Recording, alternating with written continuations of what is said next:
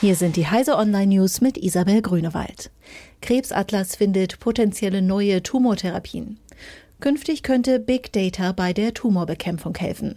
Ein Team von der Königlich Technischen Hochschule im schwedischen Stockholm hat einen neuen Krebsatlas entwickelt und anderen Forschern frei zur Verfügung gestellt.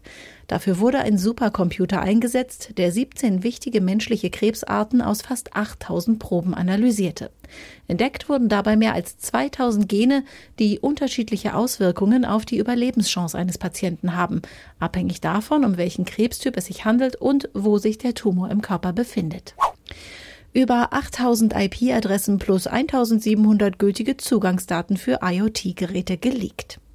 Ein Unbekannter hat auf Pastebin eine Liste mit 8233 IP-Adressen nebst gültigen Nutzernamen und Passwörtern von IoT-Geräten wie Routern veröffentlicht.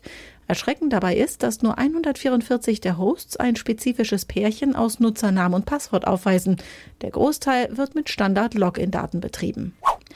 Hyperloop-Test Münchner gewinnen erneut mit Geschwindigkeitsrekord. Zum zweiten Mal führte der Raumfahrtkonzern SpaceX am Wochenende einen Testlauf für das futuristische Transportkonzept Hyperloop durch. Wieder stellte das Team der TU München dabei die schnellste Kapsel.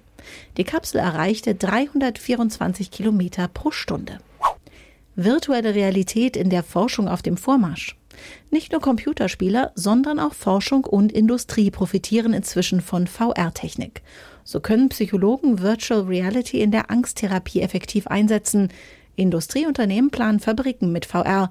Die Lagepläne sind virtuell begehbar. So können Fehler frühzeitig und nicht erst in der Montage erkannt werden.